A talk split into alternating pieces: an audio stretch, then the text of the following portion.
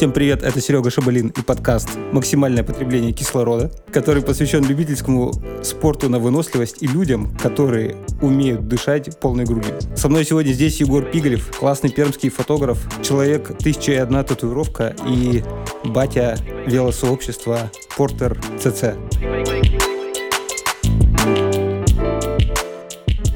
Привет, Егор. Привет. Я тебя правильно представил?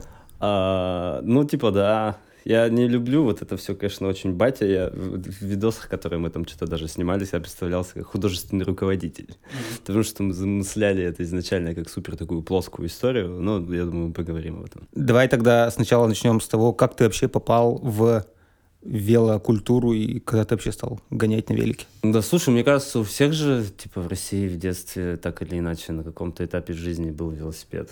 Кама? Ну да, да, да, да. То есть это как бы все вот эти там дачные вайбы на каме за горохом, потом на Урале коленки поразбивать, подорожник поприкладывать.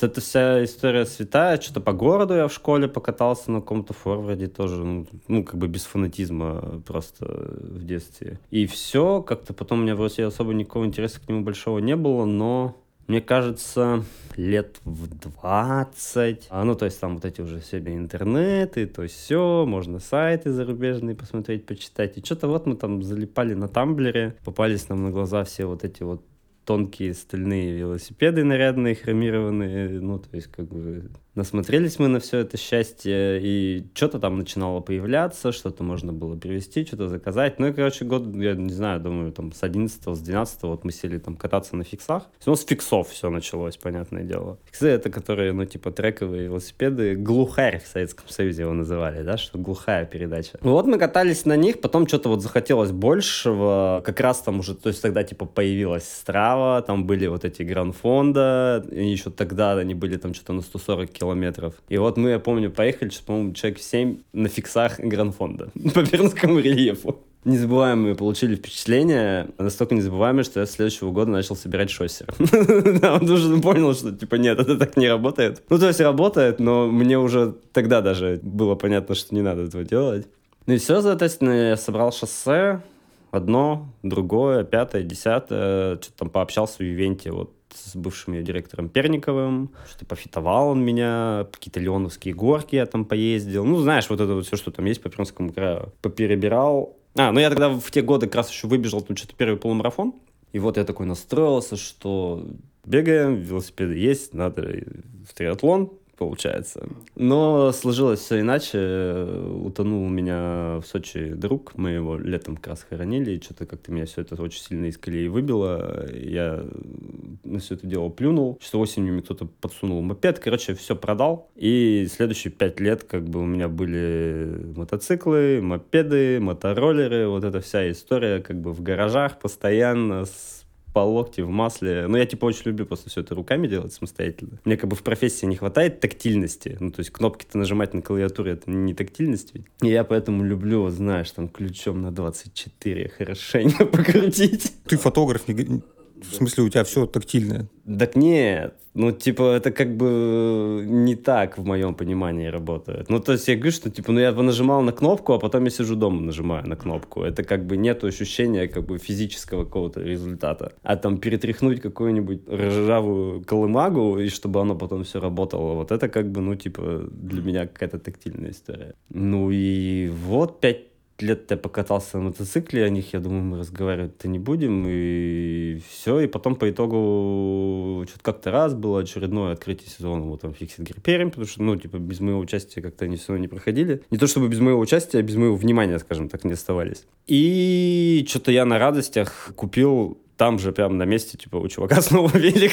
Пять лет спустя, все, я с утра просыпаюсь, у меня снова велосипед, думаю, типа, о, щит, here we go again. Но меня хватило на фиксе там буквально на пару месяцев, я понял, что все как бы, типа, то есть я на шоссе перестал опять же кататься, потому что, ну, то есть шоссейный велоспорт в Пермском крае это что? Это ты сидишь всю зиму в станке, и все лето ты тоже сидишь в станке. Потом велосипед из станка вынимаешь, привозишь на Леоновскую горку, надеваешь свои гоночные колеса, въезжаешь в нее, снимаешь это все, ставишь назад на машину и уезжаешь домой на станок. Это вот та схема, которую мне как раз Перников, который из Ювенты, вот этот директор, рассказывал, что, в принципе, как бы это вот так работает в нашем регионе. А почему? Ну, инфраструктуры на тот момент-то не было прям со, слова совсем. Сейчас, конечно, там с какого, с 14 с 15 года, ну, то есть можно там вот эти все обходики поездить, да, там лиды какие-нибудь и так далее, но это все одно и то же, одно и то же, одно и то же. Год ты ездишь, ладно. Второй год ездишь, уже возникает вопрос. Тут важно понимать, что как бы типа, если у тебя это все в рамках тренировочного процесса, ну, то есть ты к чему-то готовишься, то тогда может быть и ладно. А если ты под видом того, чтобы получить удовольствие от этого, ну, я, типа, не, не смог так. Ну, и, соответственно, вот второй там раз, когда я на велик вернулся в 19 там, получается, году, ну, там, типа, 5 лет назад, мне стало четко понятно, что я на мотике до этого, как бы, катался именно, что вот по лесам. И я такой, окей, вот я помню, там круто, там круто, там круто и там круто. И, соответственно, у меня там какие-то первичные направления по краю сформировались, и я поехал туда уже, но только на велике. И дальше-то вся история, в общем-то, развивалась про то, что как бы, ну, типа, сперва я надо, как бы, я долго шел к тому, какой нужен велосипед для путешествия по Пермскому краю за пределами дорог общего пользования. Соответственно, что нужно сделать, чтобы эти поездки были автономные, да, то есть, чтобы ты мог ночевать где-то, ехать дальше или там сгонять на на уикенд хотя бы куда-то и так далее. Ну и вот, и на базе вот этого желания именно, что за пределы, так сказать, дорог общего пользования вылезти, у нас вот в 2019 году-то комьюнити сформировалось, в общем-то, которая вот Porter Cycling Club, да, Porter CC, да, соответственно, правильно будет произносить. Вот, оно как бы исключительно про то, чтобы, ну, как можно э, быстрее покинуть дороги общего пользования. А почему ты пересел с мотоцикла на велик? На мотоцикле можно уехать дальше и в большие говна. Так вот проблема-то вся в том, что как будто бы дальше уже нельзя. В год, когда я пересел с мотоцикла на велосипед, мы с Никитой Каменских из Перми своим сходом доехали до Испании и вернулись назад. Типа 9,5 тысяч километров за 21 день. Мы ездили на фестиваль Wilson Waves, который в Берице. Ну, это типа прям граница Франции с Испанией. Ну и типа есть такое ощущение, знаешь, что накатался. А самая большая проблема-то вся в том, что то есть я и на мотоцикле-то у меня никогда не было привычки по городу, типа там, знаешь, ездить по компросу вот вверх-вниз, вверх-вниз. Это как бы, ну, я не понимаю такой досуг, да, то есть туда съездил, сюда съездил, там вот кольцо через какие-нибудь паромы и так далее. Ну, то есть все по краю. То есть тут все изъезжено, мы плюс проехали Россию, в ту сторону. Назад мы вернулись до Москвы, потому что, ну, ехать Россию в ту сторону была, в принципе, самая большая ошибка, которую мы в том путешествии допустили. Мы потеряли кучу времени, кучу сил, кучу пробок вот всяких выстояли, кучу ремонтов дороги, всего-всего-всего-всего-всего. То есть у нас э, как раз-таки там что-то 4 по-моему, дня по России очень подкосили тайминги все вообще этого мероприятия, потому что мы ехали как бы, ну, на фестиваль, то есть нам нужно там оказаться вовремя, а там шел еще циклон с Атлантики, и, соответственно, было как бы холодно и лило, несмотря на то, что это там типа конец июня. И в итоге вот мы постоянно до двух часов ночи ты едешь, падаешь в любой отель, дальше едешь. Ну и проблема, в общем-то, говорю, основная в том, что и типа ты покатался уже такой по Европе, все посмотрел, там деревушки французские, там бельгийские и так далее. Потом приезжаешь сюда и такой, м-м, ну, я уже не очень хочу по Пермскому краю кататься на мотоцикле дальше. Ну, уже все выкатано, да, то есть мы там погоняли до Ижевска в какие-то там моменты тоже, знаешь, там в один день просто вот мы уехали, вернулись. Ну и вот, соответственно, говорю, что типа я в какой-то момент просто понял, что окей, я сейчас готов к велосипеду назад. И нет, кстати, ты на велосипеде залезешь глубже, чем на мотоцикле. Поэтому, что я тебе говорю, что я как раз первое, что делал там в 19-м, я вспоминал, куда я не хотел соваться на мотоцикле. Ну, то есть, где было too much. И полез туда на велосипеде, разумеется. А у тебя была какая-то история про велоспорт, или ты сразу, ну ты просто катался, а потом стал велотуристом? Да, я прямо вот спортом, спортом, повторюсь, не занимался. Ну то есть вот, в период шоссейный, да, то есть мы там какие-то объемы там недельные хотелось вот ездить в сотнях километров, разумеется, измеряющиеся. Но в циферке вообще никогда я что-то не упарывался. Ну, мне не, не было интересно просто. У меня, типа, позиция супер простая, потому что когда начинают говорить, там, ну, пытаться с мной говорить про велосипед как спортивный инструмент, я говорю, что, типа, сорян, я, типа, не могу поддержать этот разговор, потому что для меня велосипед — это средство коммуникации с окружающим миром и как бы точка. И я понимаю прекрасно, что у всех абсолютно разные отношения к этому вопросу, но у меня оно как бы просто вот такое, никому не навязываю. А в чем кардинальная разница между велосипед как спортивный снаряд и... Ну, по большей части это как раз вот в том, о чем ты говоришь, да, то есть, что занимался им как спортом, ну, типа, да, чтобы там поддерживать физическую форму и так далее. Нет, то есть я просто понимаю, что вот я хочу съездить там в Андроновский грот, я могу доехать на велике до парома здесь, переправиться и потом по вот этой дороге до него добраться. Ну, то есть, как бы это не, не цель, скажем так, опять же, доехать туда на велосипеде, но просто это самый удобный транспорт, который только может быть для этого, в моем понимании. Соответственно, вот как бы, то есть, типа, я захотел там выпить кафана на берегу пруда. Супер, у меня в велике все прекрасно помещается, едет и все. А у тебя еще был бег, но я так понимаю, его сейчас нет. Я не бегал вообще весь прошлый год. Ну, пару раз, там, типа, знаешь. Позапрошлый год бегал прямо. Ну, у меня, опять же, с ним тоже очень простые отношения. Я в какой-то момент просыпаюсь, надо. Ну, то есть, типа, я чувствую, что мне надо. Все, типа, окей. Я его, помню, совмещал очень удачно как раз-таки с великом. Вот мы там в каком-то году ездили всякие по приколу даже бреветы. Это заезды, череда, точнее, группа заездов, скажем так, 200, 300, 400, 500, 600 километров и так далее. И там вот, короче, рандонер это называется история французская изначально, если мне не изменяет память. У нас есть, соответственно, как бы Пермском крае чуваки, которые этим занимаются, они это прям официально все устраивают, заполняется книжечка, она потом отправляется, тебе там медальку можно заказать, это все и так далее. Мы ездили как раз от Береветик 200 километров, но только по одной причине, потому что он был смешанных покрытий. То есть они обычно гоняют асфальт, и они гоняют там в формате, знаешь, там Перм-Березники Пермь, ну то есть что-нибудь такое. А там они ехали как раз в противоположную сторону от Кунгура, то есть он, короче, 50 на 50 был оффроуд с асфальтом. И мы такие, ну, это прикольно, типа, поехали. И как раз вот такими штуками, когда длинными дистанциями, у нас был какой-то период, нас интересовали длинные дистанции, там, типа, 150 километров за день, там, 200 за день. И, ну, то есть я же все равно понимаю, там, да, как физиология работает, что ты на одних вот таких длинных не выведешь, надо где-то вот еще подергать, так сказать. Я вот это бегом заменял, а, потому что мне почему-то не обламывало при этом там выйти, знаешь, на стадион, кружочки погонять, и как-то у меня все так... Ну, то есть чисто физиологическое ощущение было, что мне как бы комфортно. Портер CC, плавно перейдем. Чего это такое? О, ну смотри, ну как бы типа, если сами даваться историю, то вот эта вся история под названием Портер у нас была просто вот именно со времен фиксов. Участниками бандформирования были я, Андрей Гаспарян, Егор Набиулин и Владимир Аборин. Все тебе прекрасно известны. В шоссейном периоде была, получается, так сказать, вторая итерация, да, то есть там побольше стало. Ну, то есть это просто вот как бы группа людей с общими взглядами да, на вещи, да, то есть, грубо говоря, там, может быть, человек 8 нас набиралось там стабильного состава, да, что мы такие, типа, пацаны, поехали гранфон, да, поехали, как бы все, мы крутанули, и все довольны. Грубо говоря, клуб по интересам. Текущая итерация фактически третья. Ее накинул мне там Никита Сергеев, у Света на лавочке, когда я сидел, вот, типа, только купив снова назад велосипед, он говорит, ха-ха, портрет ты будешь возрождать? Что, дурак? Типа, ну, в смысле, что? Типа, чтобы что? Пришел домой, в пол первого ночи в конве накидал логотип, сделал группу ВК, писал там что-то в, в субботу 11 утра, там место сбора такое-то, и все.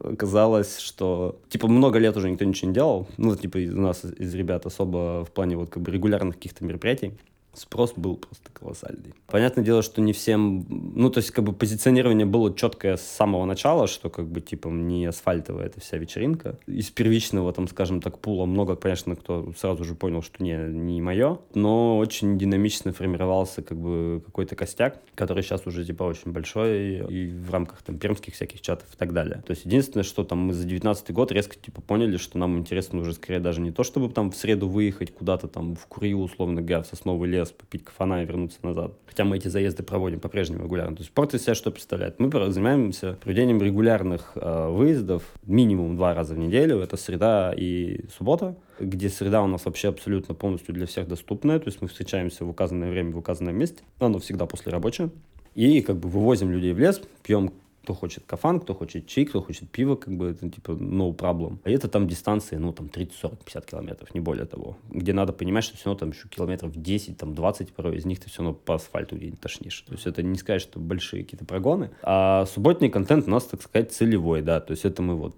в 6.50 погрузились в электричку, уехали в Верещагино, дали вот там радиальное кольцо на 100 километров. И на последней электричке оттуда вернулись. Вот это у нас как бы основная сфера деятельности интереса, но опять же, то есть мы это едем не только там для того, чтобы это кольцо там или эту сотку пресловутую проехать. В первую очередь мы просто как бы не делаем вид, что мы предоставляем какую-то услугу, да, то есть мы берем с собой всех желающих, но мы едем туда, куда нам интересно. Соответственно, то есть, опять же, если там мы поехали в Верещагин, значит, надо посмотреть вот это направление, вот это направление, вот тут как отворот дороги выглядит, куда это все ведет и так далее. Соответственно, сделать вывод для каких-то дальнейших типа выездов. И вот так мы, соответственно, там, ну, за пять лет нормально так пошерстили Пермский край. Не добрались до большой еще части северной, но очень хорошо, например, в прошлом году отработали южную. То есть это вот район Орды, Красный Ясыл там замечательный, вот там вообще восхитительно, просто пол лета провели там, ну, как бы с автономками в том числе, то есть либо это в течение одного дня, то есть ты приехал, покружил, уехал, и гоняли, соответственно, что вот мы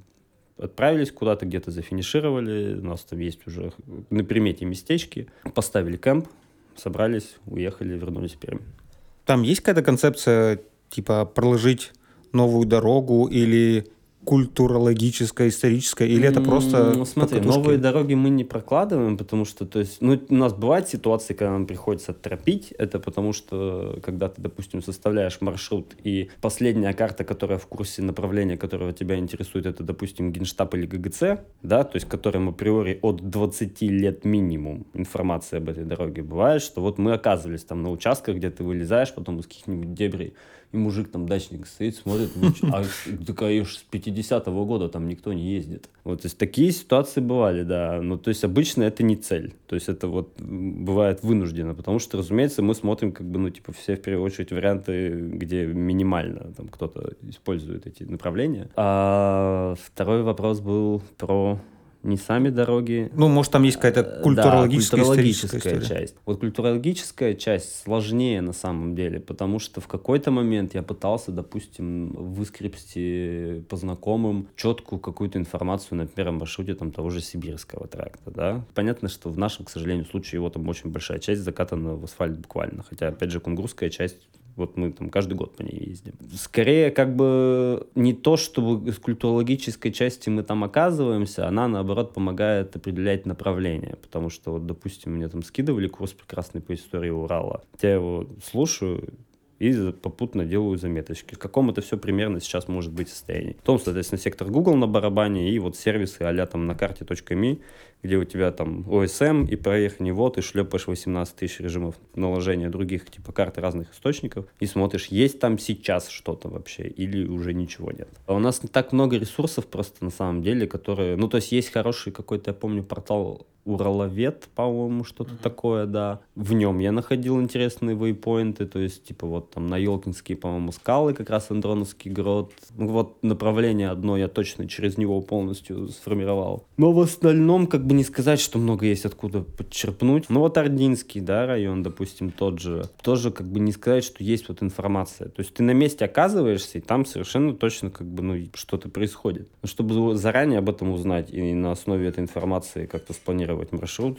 очень сложно. А Пермский край просто потому, что ближе, ну, легко логистически? Легко логистически и просто потому, что как бы, ну, то есть тема внутреннего туризма вот этого пермского нам давно не чужда, то есть мы, понятное дело, там еще с 20 лет там катались по Пермскому краю и на тачках, и с палатками, и на электричках пешком на ногах, как бы, ну, то есть это все прямое следствие. И история это, конечно, все-таки про то, что, с одной стороны, разумеется, да, мы там по большей части это команда единомышленников, единомышленников, но есть очень важный момент, что мы, конечно, все равно искренне стараемся какую-то такую образовательную функцию выполнять. И работа по разнеснительная, скажем так, у нас проходит в течение года вся очень большая. Потому что, понятное дело, что сперва как бы ты просто объясняешь людям, почему это, а не это. Потом к тебе уже приходят за конкретными советами, за конкретными выборами, с конкретными задачами. То есть мы там собираем людей в какие-то автономки, да, что взять с собой туда, что взять с собой сюда, посоветовать им маршрут до 50 километров, куда съездить с семьей, ну и так далее и тому подобное. Единственное, до чего у нас не доходят руки, просто потому что, опять же, это все исключительно хобби и ни капли не full тайм это поселить это все наконец-то как-то структурировано по рубрикам, ну, в каком-то месте общего доступа, да, то есть что-то типа сайта. Потому что у нас вот помимо этих двух выездов есть еще там заглавное мероприятие раз в год, это Sleek Disaster, который мы проводим в Палазнинском регионе, ему будет 5 лет в этом году. Что это такое? Прошлом году, когда мы делали афишу, я выбрал формулировку Outdoor Recreation Camp.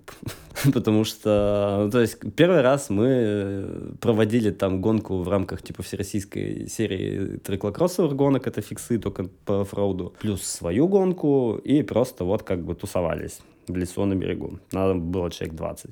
Второй раз, соответственно, мы уже делали гонку по полуострову, непосредственно по Лазнинскому, без особых каких-то дополнительных видов досуга, ну там типа САПы, там то все, пятое, десятое, было у нас там человек 60. Третий раз, соответственно, мы подошли к вопросу более организованно, мы устроили так называемый plant watching, то есть я заранее съездил в Палазну, отснял все уникальные для региона-климата объекты растительности, грибы, цветы, э, вот это все дело, э, лишайники. Мы сверстали карточки, оценили их по разному количеству баллов и отправляли людей в указанный промежуток, ну, то есть в ограниченный промежуток времени искать это все вокруг, ну, потому что оно все как бы вот там и отснято там же. То есть, ну, задача понятная, да, то есть познакомить людей как-то больше с тем, где они, в принципе, там три дня проводят. Также проводили, соответственно, гонку, ну, то есть полностью оффроудовую, абсолютно как бы вот такую достаточно расслабленную, сильно проще, чем год предыдущий. Начали заниматься уже как-то более-менее инфраструктурой, то есть и освещением, и поверхности для готовки нам Эльбрус предоставлял, и кофе нам Брюме предоставлял, и там сапов всех тех же самых было больше. Но и в четвертый раз в прошлом году мы окончательно просто поняли, что все мы типа фестиваль. То есть у нас там велосипеды уже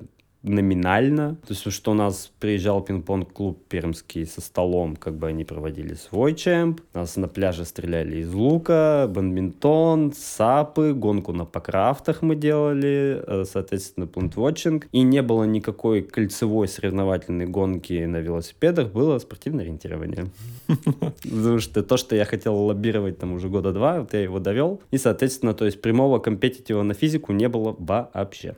И это все на волонтерских началах, чисто некоммерческий проект? Ну, это все стоит денег, чтобы мы хотя бы отбили часть своих расходов, да. То есть рентабельность проекта примерно, ну, отбить затраты на предыдущий месяц. То есть, грубо говоря, мы начинаем там за месяц, за полтора как бы разъезжать на такси за всякими холодильниками, всем остальным прочим и так далее туда. Плюс обычно позволяет вот эти там расходы предыдущих полутора месяцев закрыть. Ну, это, это все. Ты хочешь из этого какую-то бизнес-историю сделать? Не, мы, знаешь, поняли, как будто бы, что это невозможно, к сожалению. Потому что каждый год нам обязательно находятся люди, которые говорят, а почему опять подорожало? Потому что раньше ты ел из тазика с пола, а сейчас у тебя тут типа кофе от цвета стоит. Не знаю. Ну, короче, да, то есть у нас есть просто свои какие-то планки, мы стараемся постоянно все равно повышать, потому что хочется как бы, ну, не топтаться типа на месте. Что станет скучно, я перестану этим заниматься. В этом году пятый год, типа юбилей, но у нас было в прошлом году, по-моему, 160 или 180 человек. И я не знаю, там под запись или не под запись. В общем, возникли проблемы, что нас уже Россельхознадзор-то заметил. Поэтому не могу я быть уверенным, скажем так, что юбилей мы проведем снова в Палазне. Хотя все, конечно, его очень хотят и ждут. Вот, но этот вопрос пока открытый. Да, из коммерческих историй мы, видишь, как бы в какой-то момент поняли... Ну, то есть, если смотришь YouTube на подобную тему, да, там чуваки какие-нибудь, которые занимаются именно туризмом, там YouTube-каналы этому посвященные и так далее, всегда же не очень сложно найти, как бы, что является, как бы, кормушкой да, ну, то есть откуда деньги всем этим заниматься. В 95% случаев это шоп. Мы в том году, опять же, попали, так сказать, очень удачно логистически в центре, вот здесь на субаренду к Никите Классисону в плюс. У него было небольшое помещение, которое мы забрали, сделали там небольшую зону в мастерской, повесили на стену 4 велосипеда арендных, повесили туда полный склад сумок, которые у нас есть вакантные. И сейчас у нас, соответственно, есть вот так называемый клабхаус. Ну, то есть мы оттуда стартуем, там же финишируем, по средам, по субботам часто в том числе. Uh, у него функционал какой? То есть там полностью мастерская из всего нашего инструмента собранная. То есть мы как бы и предоставляем инструмент при необходимости или принимаем на обслуживание. У нас есть велосипеды в аренду, и у нас есть все комплекты сумок, палаток, спальников, ковриков и их содержимого тоже в аренду. Соответственно, поскольку, повторюсь, популяризация вот этого внутреннего туризма на велосипеде как бы, ну, была целью на каждом этапе, в принципе, задача все это собрать была как бы очень простая. Ну, предоставить человеку возможность попробовать под ключ. Потому что, грубо говоря, там мы сдаем снарягу с сумками, с велосипедом там на уикенд за 3000 рублей, а в противном случае, чтобы тебе попробовать и понять, что оно тебе не надо, ну, как бы инвестиции будут совсем другого порядка, к сожалению. Эта история супер завелась, как бы оно у нас все работает постоянно и где-то в аренде ездит. А, ну, плюс у нас там вот статично вся там биохимия, Макс Вакс, опять, ну, у нас же суппорт и локал обязательно, разумеется, то есть у нас есть Макс Дерендяев, знакомый, которого бренд Макс Вакс, то есть он занимается парафиновыми, масляными смазками, герметиками, вплоть до спортивного вазелина. То есть у нас весь его инструмент, ассортимент представлен, брюми, кафан, дрип-пакеты, в наличии всегда батончики КДВшные, там всякие в наличии всегда, то есть мы тоже у них напрямую заказываем. Ну и, соответственно, как бы холодильник, в котором что? Пиво, разумеется. Вся твоя история звучит уже как велотурклуб на самом деле. Ну, да, я не знаю, видишь, как бы мы это все просто очень поэтапно лепили, и тут уже как бы все равно работает еще такой фактор, что вот уже типа не по 20 лет, мы примерно понимаем, что как работает, что будет работать, что не будет работать. С одной стороны, типа, ну, 4 года всего, с другой стороны, конечно, очень динамично это все формировалось, клеилось и так далее. Поэтому, в общем и целом, сейчас, конечно, у нас все сильно интереснее, чем на этапе запуска, но, опять же, история про то, что вот, то есть сейчас, как бы, вот следующий шаг, по идее, конечно, ну, нужно искать в себе силы заниматься на фул тайме шопом. Ну, то есть именно, чтобы это было какой-то вот базой материальной для всей этой истории в целом. Потому что в основном она исключительно вот просто собственные инвестиции. Ну, то есть там первые там 2-3 года это просто, ну, типа ты из своего кармана Россия широкая душа. Вы снимаете фильмы о своих похождениях? Самый вообще распространенный вопрос. А что у вас там столько фотографов? А почему вы все на телефон-то снимаете? Так может быть, потому что мы ездим, чтобы типа отдохнуть от работы? Вот, ну и в том числе проблема, что, объективно говоря, вот я снимал обзор формату 52-22, ну, то есть у меня висит на багажнике штатив, я нахожу место, ставлю штатив, ставлю камеру, нажимаю запись, проезжаю докуда мне надо, возвращаюсь, ставлю стоп, разбираю, кладу назад, еду дальше. И так весь день. Там Reels я снимал еще для тоже формата, тоже по тому же принципу. Такой вариант позволяет мне контролировать полностью и получить визуально то, что я хочу. Но в рамках каких-то коллективных поездок это как бы ну невозможно. Ну типа там не будут тебя 9 человек стоять ждать. Сценария там тоже кому-то в руки дать, ну как бы тоже не предусматривается, к сожалению. Поэтому я в этом году хочу, конечно, чаще возить с собой камеру, чем обычно, но в большинстве случаев это вот весь контент, это телефон реально. Телефон, любимая камера на велосипеде уже вот там 4 года. А, а в остальном-то, конечно, чтобы снимать что-то вот конкретно, фильмы какие-то, видосы там тематические, да, там про направление и так далее, это нужно прямо целенаправленно с этой задачей ехать. То есть не то, чтобы документировать, как это все происходило, а скорее ехать с целенаправленной задачей. Были какие-то интересные штуки, находки, которые вы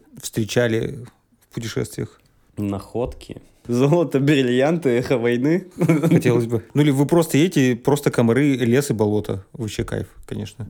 Нет, такого кайфа у нас на самом деле достаточно. Нет, ну слушай, видишь, у нас достаточно разнообразный визуальный регион. Ну, то есть надо понимать, что у нас есть и вот какие-то такие прямо уже с северным вайбом места на севере края. У нас есть очень интересные скалистые рельефы в южной части края, да, все, что южнее Кунгура начинается, да, то есть это Усть, Шерть, Пассат и так далее. И понятное дело, что ну хоть сколько ты смотри спутник, хоть сколько ты смотри карты, там какие-то и сайты по, с туристическими маршрутами, там не, ну, как бы не отфиксировано и 30% всего, что есть на самом деле. Ну, то есть все какие-то открытия и вау эффекты это исключительно вот как бы ландшафтно-природного характера, да, потому что, то есть, ну вот мы там, у нас есть миллиард secret spot ов, да, которые, казалось бы, вот 10 километров от города. Просто там никто не бывает, потому что, как бы, ну, то есть туда нужно еще как-то попасть. То есть открытие и находки скорее такого образца, а в остальном, да, ну, то есть, как бы это скорее история там при выездах там на пару дней про там местное население какое-нибудь, да, там и дедушек, и бабушек, которые с удовольствием тебе там и воду наливают, и ягод дают и рассказывают, как я там тоже в молодости. Ну, ты знаешь все эти истории, я думаю, прекрасно. То есть это как бы такой experience. Никакого материального вау, там, окаменелых ящеров пермских мы не находили, к сожалению. У меня один из главных страхов, у, у меня конкретно э, велосипедных, это собаки, ну и вообще дикие всякие животные. Ну, Смотри, есть такой прекрасный сайт «Спортмарафон», думаю, слышал ты, да? Вот, у них на самом деле очень много же выходило и подкастов, и видосов на тему, как бы, ну, вот, э, безопасности. Ну, то есть, ну, как бы, типа, собаки не проблема, проблема медведи да, вот. То есть, ну, блин, бы, слушай, собаки нет. везде, а медведь один на сотню тысяч километров. Ну, на тему безопасности вот этой всей, как бы, ну, то есть, если у меня уголок безопасности на велосипеде, да, у меня под правой рукой всегда находится перцовый баллончик с летучевым газом, сигнал охотника, это который светошумовой патрон, ну, то есть, без света в моем случае, а чисто шумовой, то есть. Почему без света в твоем случае? А зачем свет-то? Ну, вот именно, что ну, мне нужен хлопок. Они бывают светошумовые, они бывают шумовые, и бывают чисто факела. Вот, то есть, соответственно, меня интересует шумовая часть. Просто в лесу стрелять вверх крон там елей факелом так себе. Ну, я, ну, мне не кажется это хорошей идеей. Вот, поэтому я вожу шумовые обычно с собой. Ну и нож. Но это уже как бы последний аргумент. Баллончик со слезоточивым газом, перцовка, э, шпага называется, замечательно вообще, работает. Ты применял? До сих пор пока что не приходилось.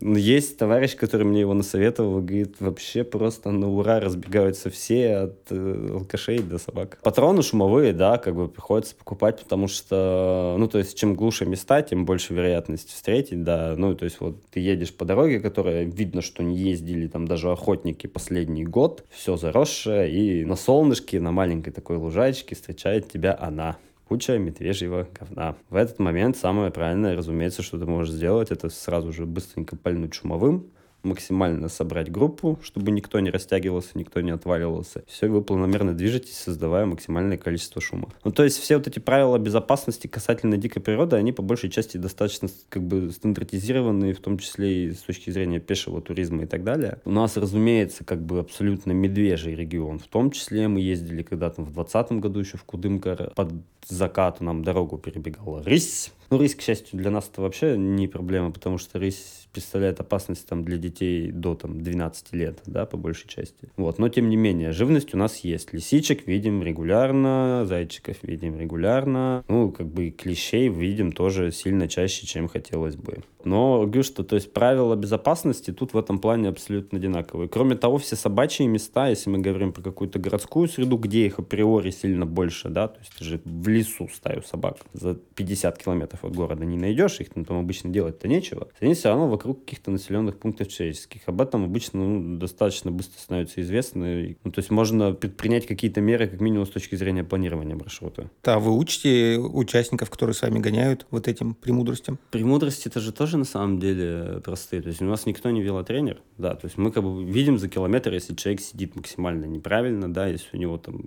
плохие углы и по седлу, и по рулю, и там по пистолетам, почему угодно. Ну и в то же самое время у нас есть такая штука, что скорость движения группы это скорость движения самого медленного участника, потому что у нас всегда есть закрывающий человек сзади. То есть ты априори физически не можешь отпасть, потеряться или сломаться, потому что за тобой всегда есть кто-то из нас. Следовательно, как бы скорость максимальная всей колонны не превышает скорость последнего участника. Отсюда пропадает необходимость беречь что-то сердечно-сосудистое состояние, потому что как бы он покряхтит, прокряхтит, но точно не, не больше, чем сможет выжить. Вот, а в остальном как бы да, то есть если дальше уже возникают какие-то вопросы, что поделать и так далее, ну, как бы тренировочных планов мы никаких не рекомендуем и не придерживаемся и, собственно, не составляем. Потому что есть, ну, у нас как бы вся история по большей части про объем. Это вечеринка объема на целый год. В плане велика, я правильно понимаю, что это мы говорим про гревел?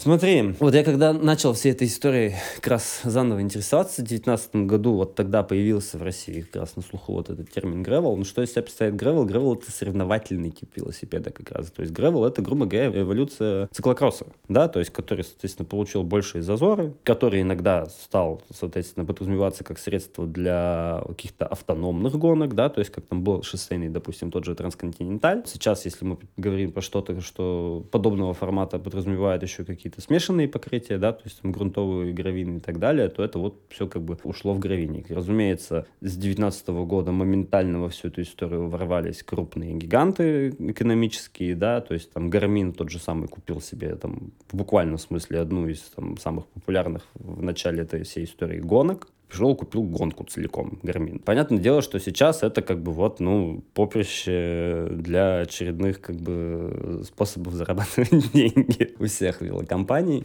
Да, разумеется, вот мы как бы начинали все, что типа гревелы, да, потом поняли, что типа нет, я вот тогда говорил, что скриньте через три года тут будут все деньги всех велокомпаний. То есть понятно, что у нас запросы туристические, велосипеды соревновательные. И действительно мы очень быстро из них перестали в них вылезать. Ушли на классические сперва остальные туринги, да, то есть которые были всегда у всех, у форварда, у формата, у каждого производителя давнего там велосипедов. У них есть вот всегда вот этот вот классический туристический велосипед, там, вплоть до того, что с багажником, скорее всего, в комплекте. Вот, мы сперва начали их расколупывать, потому что, понятное дело, то есть они все там собраны по дефолту с точки зрения традиционного велотуризма. Мы туда уже проецировали весь какой-то именно что гравийный опыт, то есть делали эти штуки не то чтобы там как бы просто там комфортными для продолжительной езды, мы делали их, соответственно, быстрыми, чтобы можно было там выкатывать ту же сотку за день, при этом ты, чтобы мог ты быть груженным, при этом, чтобы у тебя влезала туда большая резина, потому что дорога, разумеется, за пределами, ну, то есть инфраструктурно обслуживаемых нет. Вот, то есть у нас, разумеется, с точки зрения сборки там велосипедов в Перми и, допустим, в Московской области задачи абсолютно разные.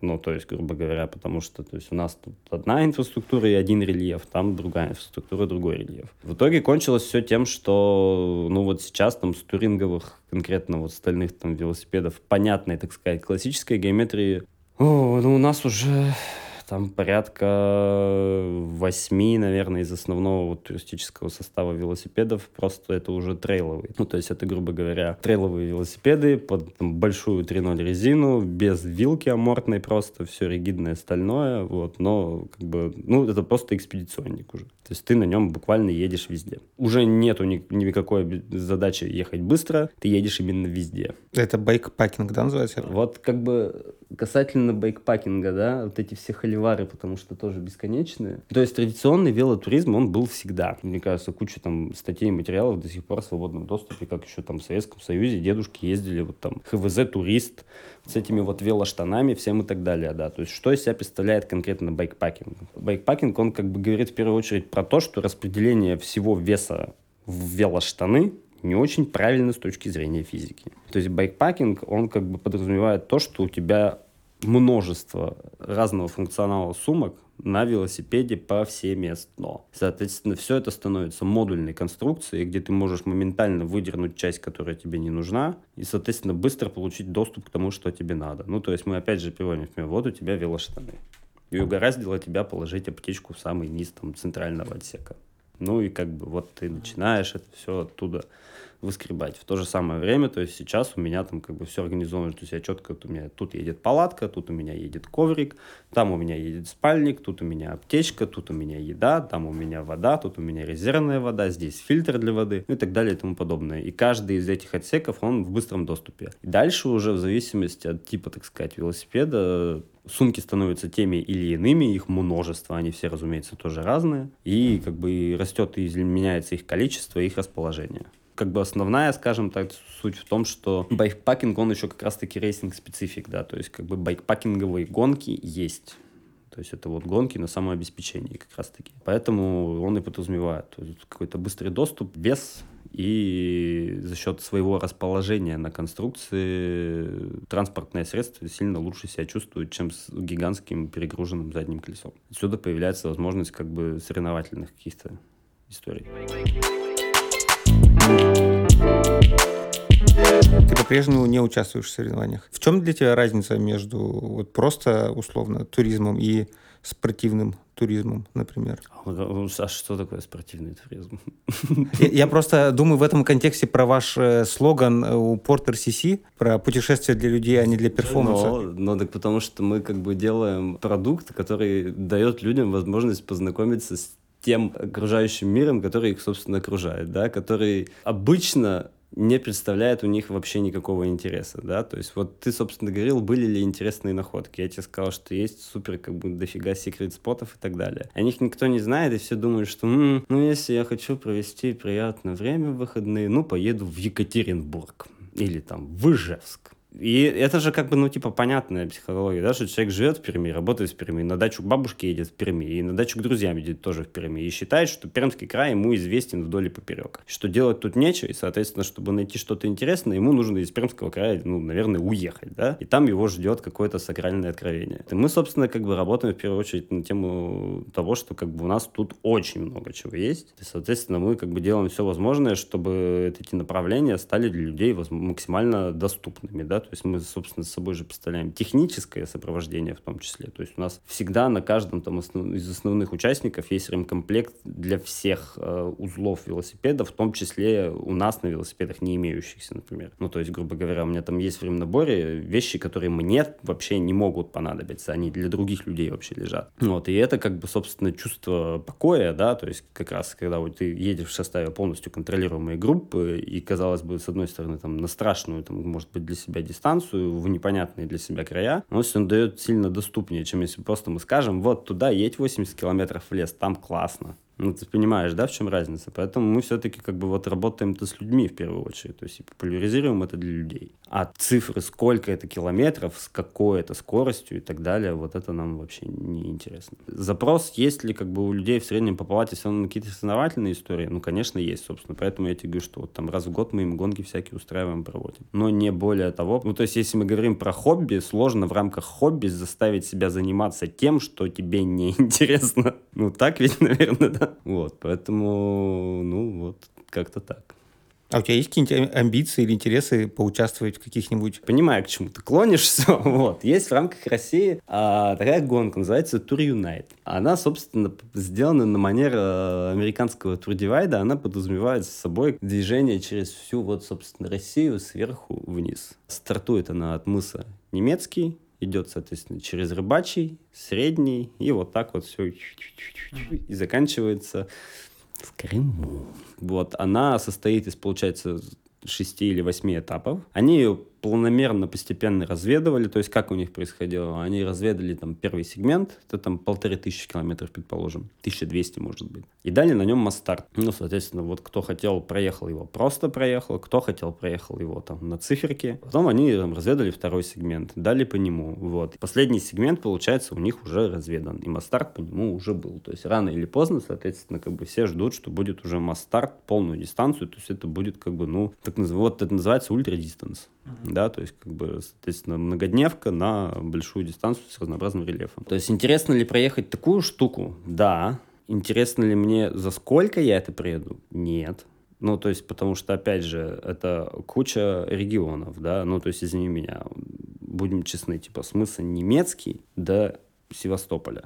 Но последнее, что меня будет интересовать, это скорость движения километраж. Ну, реально. Потому что там по пути столько всего, в том числе вот культурологического, о чем ты говорил. Потому что там есть уже как бы на... второй сегмент у них самый такой как бы уже прямо традиционный, который они всем рекомендуют первым попробовать, да. То есть, потому что можно ехать в любой... То есть у них все в свободном доступе. Ты можешь скачать трек вперед пожалуйста. То есть там как бы действительно есть на что посмотреть. Разумеется, там есть вот топ-топ, шлеп, болото, комары, как бы медвежий кал. Ну, такое всегда есть, да, потому что как бы в перерывах между жемчужинами обычно так и происходит.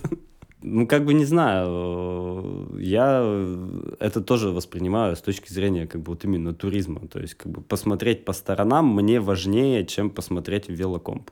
Велокомп есть, да, но для, для навигации, в общем-то. То есть, опять же, я слежу там за пульсом, у меня все датчики каденса, скорости, все как бы вымерено, померено и так далее, но это просто для того, чтобы я сам себе не создал сюрпризов и проводил время, как мне комфортно.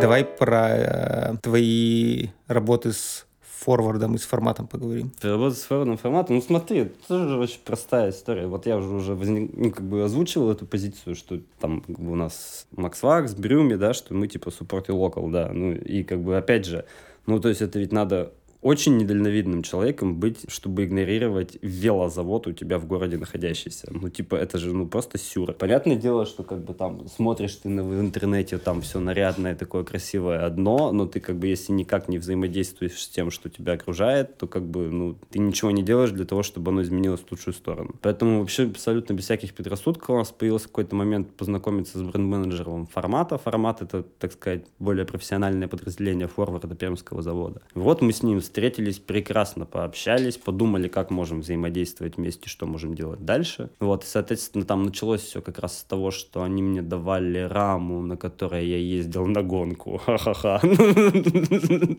Только что что-то говорил, да? Вот, я ездил на реверс. Но это тоже просто как бы знаковый ивент в Питере, в Ленинградской области, который как бы, ну, то есть важен сам факт того, что он состоялся, а не то, с какой там скоростью ты что-то проехал. Ну, то есть, разумеется, там люди готовятся весь год и едут на результат. Меня это не интересовало совершенно. То есть я и везил туда, получается, мы договорились, что вот как раз я типа все свое железо перекидываю на формат и еду туда типа на формате, ну, типа промо, да. А потом с следующего года у нас был крутой опыт, э, были обновления линейки вот этой туристических храм, которые нас интересовали. Мы смотрели как бы развернуто, что там изменилось по геометрии, то есть давали в буквальном смысле обратную связь. На этом же велике в штатной комплектации, полностью загрузив его, я ездил снимать вот под Кунгур обзор. Но у них, собственно, на сайте лежит. Там прекрасная история, как я опоздал на последнюю электричку, и потом до половины четвертого ночи из Кунгура его фул груженный своим ходом вперед назад перегонял.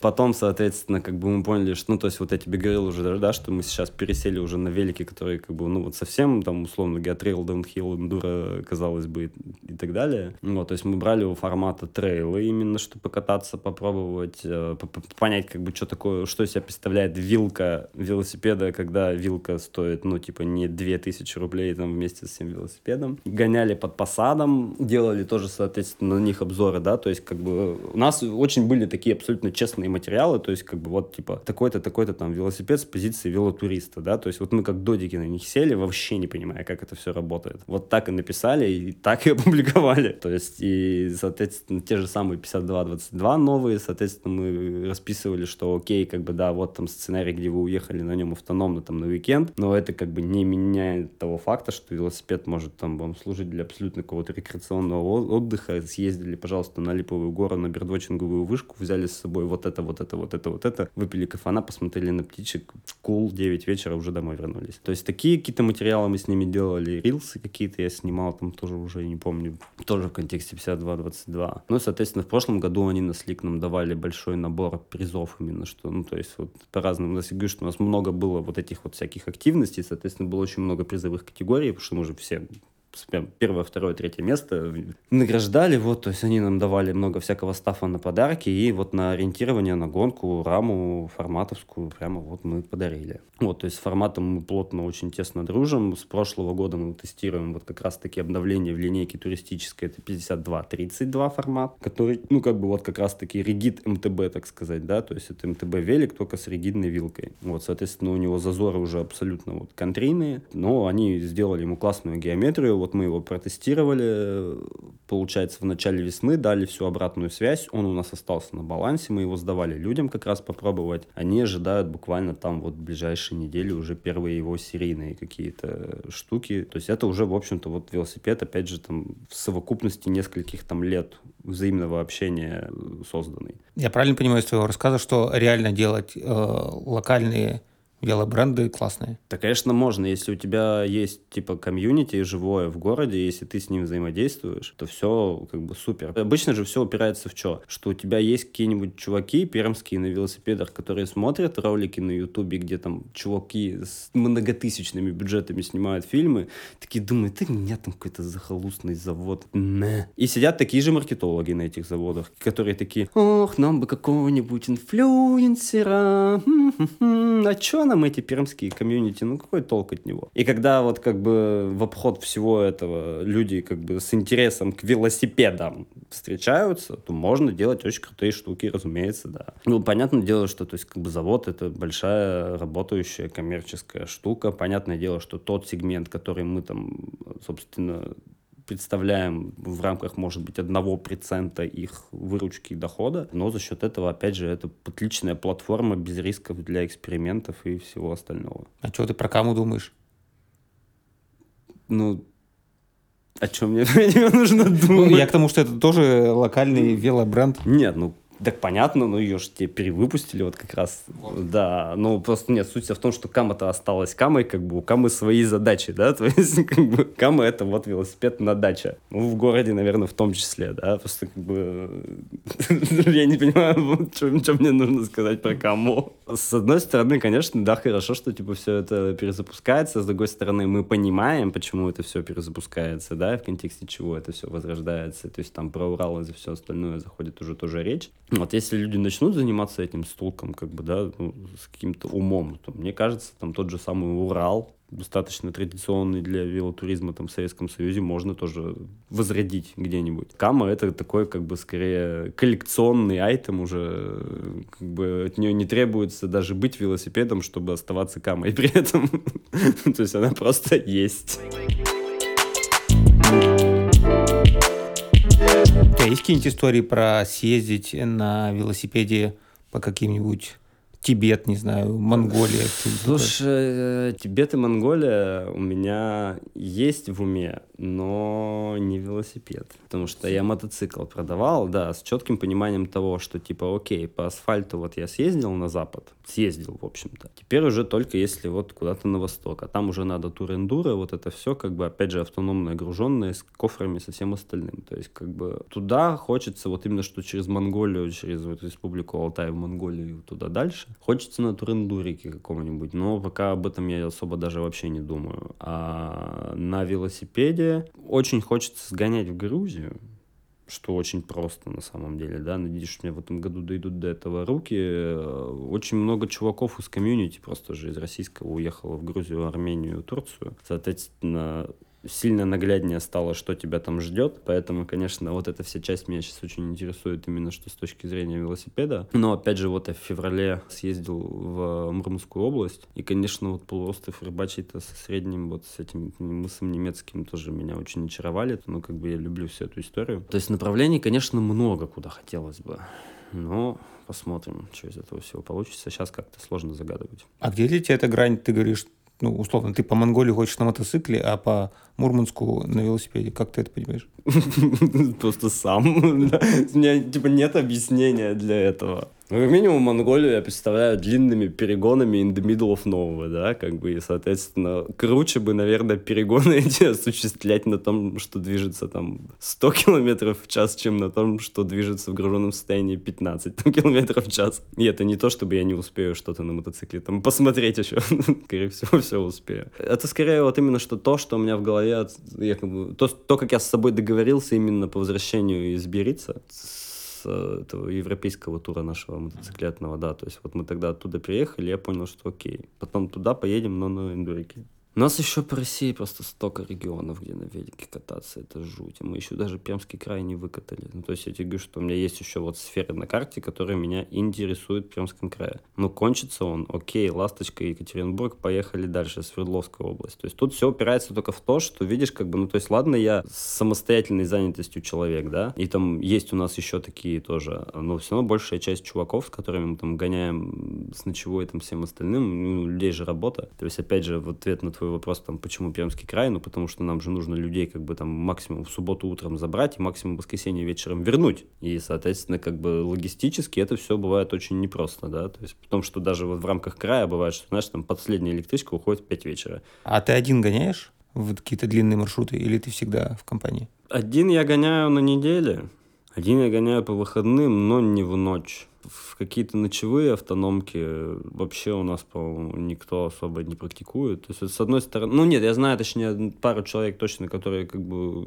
любят это дело. Не знаю, как-то мы всегда организовываем какую-то минимальную пачку, Потому что ты даже не с той с точки зрения, что типа ты съездишь один куда-то, и тебе потом все скажут, почему ты меня не позвал?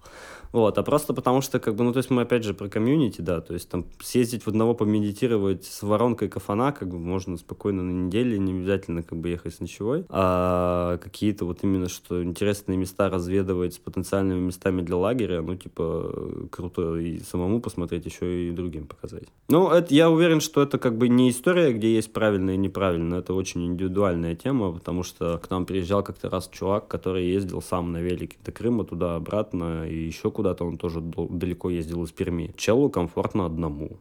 И это абсолютно нормально. То есть, как бы он, наоборот, что-то как-то раз к нам приезжал, говорит, вот хотел все посмотреть, что такое вот групповые выезды. Ну, как бы посмотрел и посмотрел.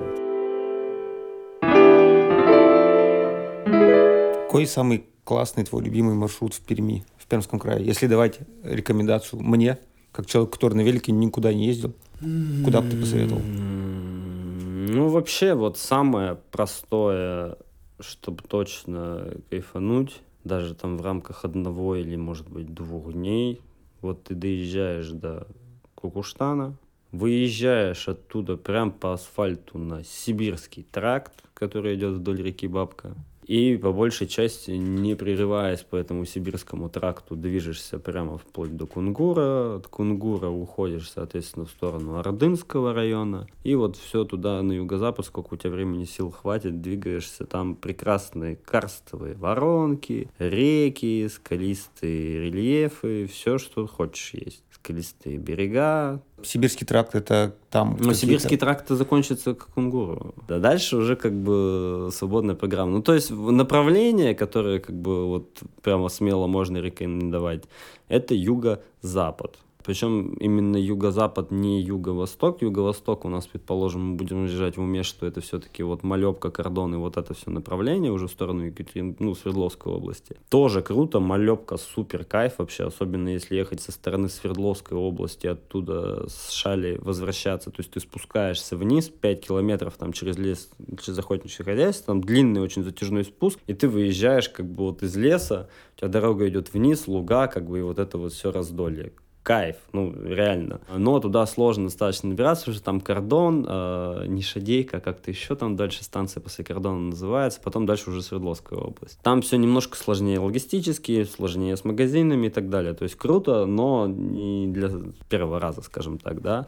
А, ну, по Сибирскому тракту там прокатиться от Кукуштана до Кунгура, это, во-первых, близко, во-вторых, как бы там очень много асфальта будет, и при этом у тебя все как бы мило, красиво, нарядно и так далее. Это можно смело рекомендовать. Доступность — это единственное, что бывает, выходит боком, когда люди приезжают, типа, не посмотрев, куда они приезжают. У нас, допустим, там, опять же, мы раз в год проводим, там, третий год подряд это будет, открытие сезона. Очень простой концепт. Мы снимаем базу под Кунгурским районом в деревне Снегири она нам знакома там с 19 -го года, мы как-то раз туда зимой, там не зимой, в октябре месяце полузамерзшие сами приехали, они над нами посмеялись, мы с ними хорошо пообщались, и через год мы начали им туда как бы тоннами людей привозить, то есть там хорошие люди всем этим занимаются, вот. И у нас, в общем, такая история, что мы в начале сезона, в майские праздники, берем количество людей, исходя из мест в домах, плюс неограниченное количество людей, готовых вставать автономно, то есть вот просто на поляну. И это организованное большое мероприятие, там 60-80 человек, мы процессию тащим от самолета до деревни Снегири, то есть это там порядка 90 километров на выходе получается. Это очень удобно для тех, кто вообще первый раз вот про это все, кто только за зиму купил сумки, кто только за зиму купил снаряжение, кто вообще просто хочет почилить на базу съездить. То есть этот ивент задумывался с очень простой целью, что ты купил на снаряжение, тебе нужно его протестировать, супер, ты едешь, тестируешь, если что-то ночью идет не так, ты забегаешь в дом. Ну, соответственно, если тебе ничего не надо тестировать, ты чилишь в доме просто и так далее. Но когда мы первый раз этот ивент провели, нас там что-то кто-то это все поснимал, куда-то все это разошлось, и мы просто возвращаемся, а у нас в чате, который был 80 человек, 200 человек. И начинается как бы, ну, то есть, ну, я тебе объяснил же, да, что несложно, в принципе, догадаться, что у нас есть как бы, ну, некая там целевая аудитория, да, и там как бы плюс 120 человек нет целевой аудитории. То есть они начинают собирать какие-то велопокатушки на шоссерах, похасанить на красный свет в городе. То есть, ну, просто как бы, типа, из, из других комьюнити каких-то набежали чуваки, из форумов, из других чатов и так далее и тому подобное. У нас мы целый год писали длительные, длинные манифесты, типа, кто мы, что мы, зачем и так далее. А сейчас, к сожалению, сожалению, чат по инвайту, потому что иначе это невозможно никак отсеивать и контролировать. И ему еще предстоит все равно что-то с ним делать, потому что там постоянно, ну, то есть вот есть чуваки, которые непонятно как вообще, ну, типа, где ты был все это время, и типа, что вообще происходит. То есть, конечно, да, то есть по-прежнему вот для всех желающих, но я вот как бы озвучил этот важный момент, что, то есть, если тебе интересно как бы вот то, чем мы занимаемся, супер, пожалуйста, никаких ограничений. Если не интересно, у тебя какие-то свои, ну, цели, ну, как бы можно сделать делать свое комьюнити типа делать это самостоятельно. Такие проблемы, конечно, тоже возможны, но это, собственно, классическая проблема там любого community building а какого-то. Ничего нового не первый раз, как говорится. Ну, то есть, как бы, сколько раз в течение лета мы отвечаем на вопрос, куда съездить там в рамках 50 километров, просто уму не поддается. Разумеется, как бы очень давно хочется составить какие-то, знаешь, ми- минимальные рекомендационные листы и там простейших маршрутов одного дня, двух дней, с заброской, без заброски, да, как бы с полной автономкой или там где-то с местами организованными для кемпинга. Как бы на все это надо время и силы, а еще как бы работать приходится. К сожалению, да. Если бы не надо было работать, да, вообще катался бы с утра до ночи на велосипеде и гайды писал. Счастлив был бы, но, к сожалению, у нас это так не работает. Помню, что ты писал в Инстаграме как-то, что вы пытались сделать, а может сделали багажник, велобагажник свой. А, ну, то есть вот эта вот фраза, да, там типа support и local, она как бы в рамках вот этой всей истории, она, будем честны, распространяется на Россию в том числе, да, потому что как бы если вот эта вся история там байкпакинга и аутдора там в Штатах, предположим, очень много лет давно развита, и в каждом городишке по 18 тысяч маленьких производств вот этих всех сумочек, багажников и всего остального из запчастей, то у нас как бы, дай бог, там список на 40 позиций по всей России наберется, поэтому как бы, ну, то есть когда ты уже со всеми взаимодействовал, с кем можно в рамках города, потом начинается все, ну, то есть как бы комьюнити маленькая, честно говоря, в, по России в том числе, то есть, ну, как бы плюс-минус все друг друга знают. И, соответственно, чуваки, которые делают там как бы сумки, чуваки, которые делают багажники, там какие-то кастомные штуки, все как бы у всех на слуху, да. Соответственно, вот один из таких людей, это Дима, бренд Протостудия. Он, соответственно, изготавливает несущие конструкции, как то багажники, кейджи, какие-то вот, ну, то есть клетки там а как флягодержатели, только для того, чтобы груз на них перевозить. Вот, и всякие-всякие приколы из титана и стали в том числе, вот, то есть вплоть до рублей. А недавно он, получается, с того или с поза того начал года сшить еще и сумки, комплекты ко всему этому делу, то есть у него все как бы целиком. Он мне в какой-то момент написал, давай что-нибудь придумаем. Я ему сказал, круто, но только я сейчас буду велик менять, вот давай поменяю, и будем придумывать. Вот я как раз велик поменял и сказал ему, что вот я видел у тебя такую тему, но только я хочу от нее вот так еще, чтобы было, и чтобы вот это было, и чтобы это все было раздельное, разборное, и как бы скидывалось в любой момент. Но единственное, на чем погорели, что можно было делать все цельное, потому что мне все сделалось титана, оно весит 300 грамм, и то есть снимать это как бы, ну, типа, ну, смысла никакого нет. Ну, батончик выложи лишний, как бы, и все, да. Но, да, то есть, как бы, Дима очень классный, потому что он все это, ну, то есть, я ему все обмерил, он все начертил, мы с ним все покивали, вроде супер, он мне все сварил. Мы там не учли пару моментов, что-то местами не было не так, как надо было. Я ему часть одну отсылал, он ее переваривал, присылал назад, часть другую отсылал. Ну, как бы типа СДЭК, Московская область, ну, то есть изи. Там буквально, мне кажется, с второго, с третьего драфта попали, супер, я вообще всем доволен, как бы, да, и он у него сейчас в ассортименте, ну, то есть ты можешь заказать такой же. И, и ты с ним тоже гоняешь? Я с ним гоняю сейчас, да, на фултайме. Вот ну, вижу, он просто 300 грамм весит, потому что титановый. И я не могу найти себе причины его снимать. Ну, типа, реально, можно что-нибудь еще просто выложить, и все. То есть и такие штуки, конечно, да. То есть, типа, у нас есть, например, из примеров, опять же, в какой-то момент, там, в году в 19-м, в 20-м, мы вот там как раз хотели, попробовали уже первые, скажем так, всякие сумки с Алиэкспресса дешманские, поняли, что плохо, что хорошо, что работает, что не работает. Что все советы, которые мы людям даем, они всегда основаны исключительно на собственном опыте. То есть мы понимали уже, какие у нас запросы, нашли чувака, который вот только-только-только начал шить какие-то сумочки, у него были какие-то там комплекты, еще специальная акция в честь того, что вот он только запустился. Человек белорус. Следующий год мы были, типа он говорил, что типа максимальный объем продукции я шью в Пермь.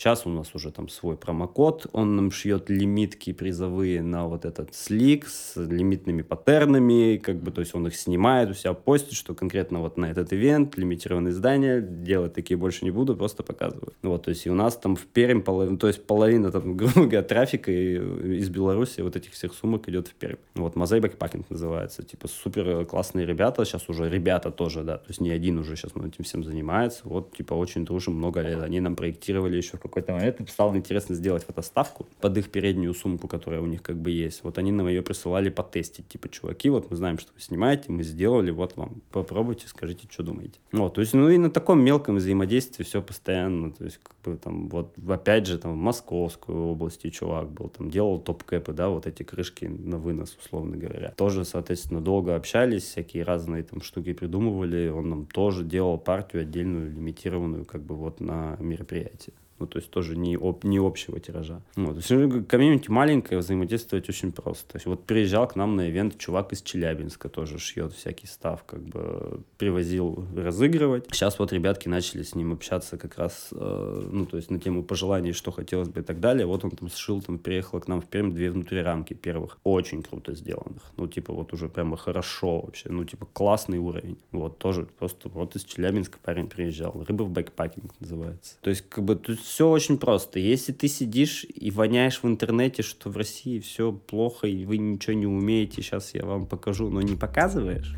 ничего не будет. А как бы если держать в уме, что мы все тут в одной, типа, кастрюле варимся, и типа, ну, если мы еще тут между собой будем собачиться, то это как бы, ну, вообще ни к чему не приведет. И как бы надо взаимодействовать, коллабиться, что-то придумывать, и тогда всем вместе будет чуточку получше, то как бы, ну, это вот позиция, которой я придерживаюсь.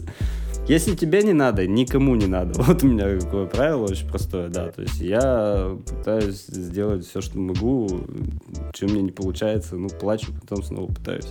Точка.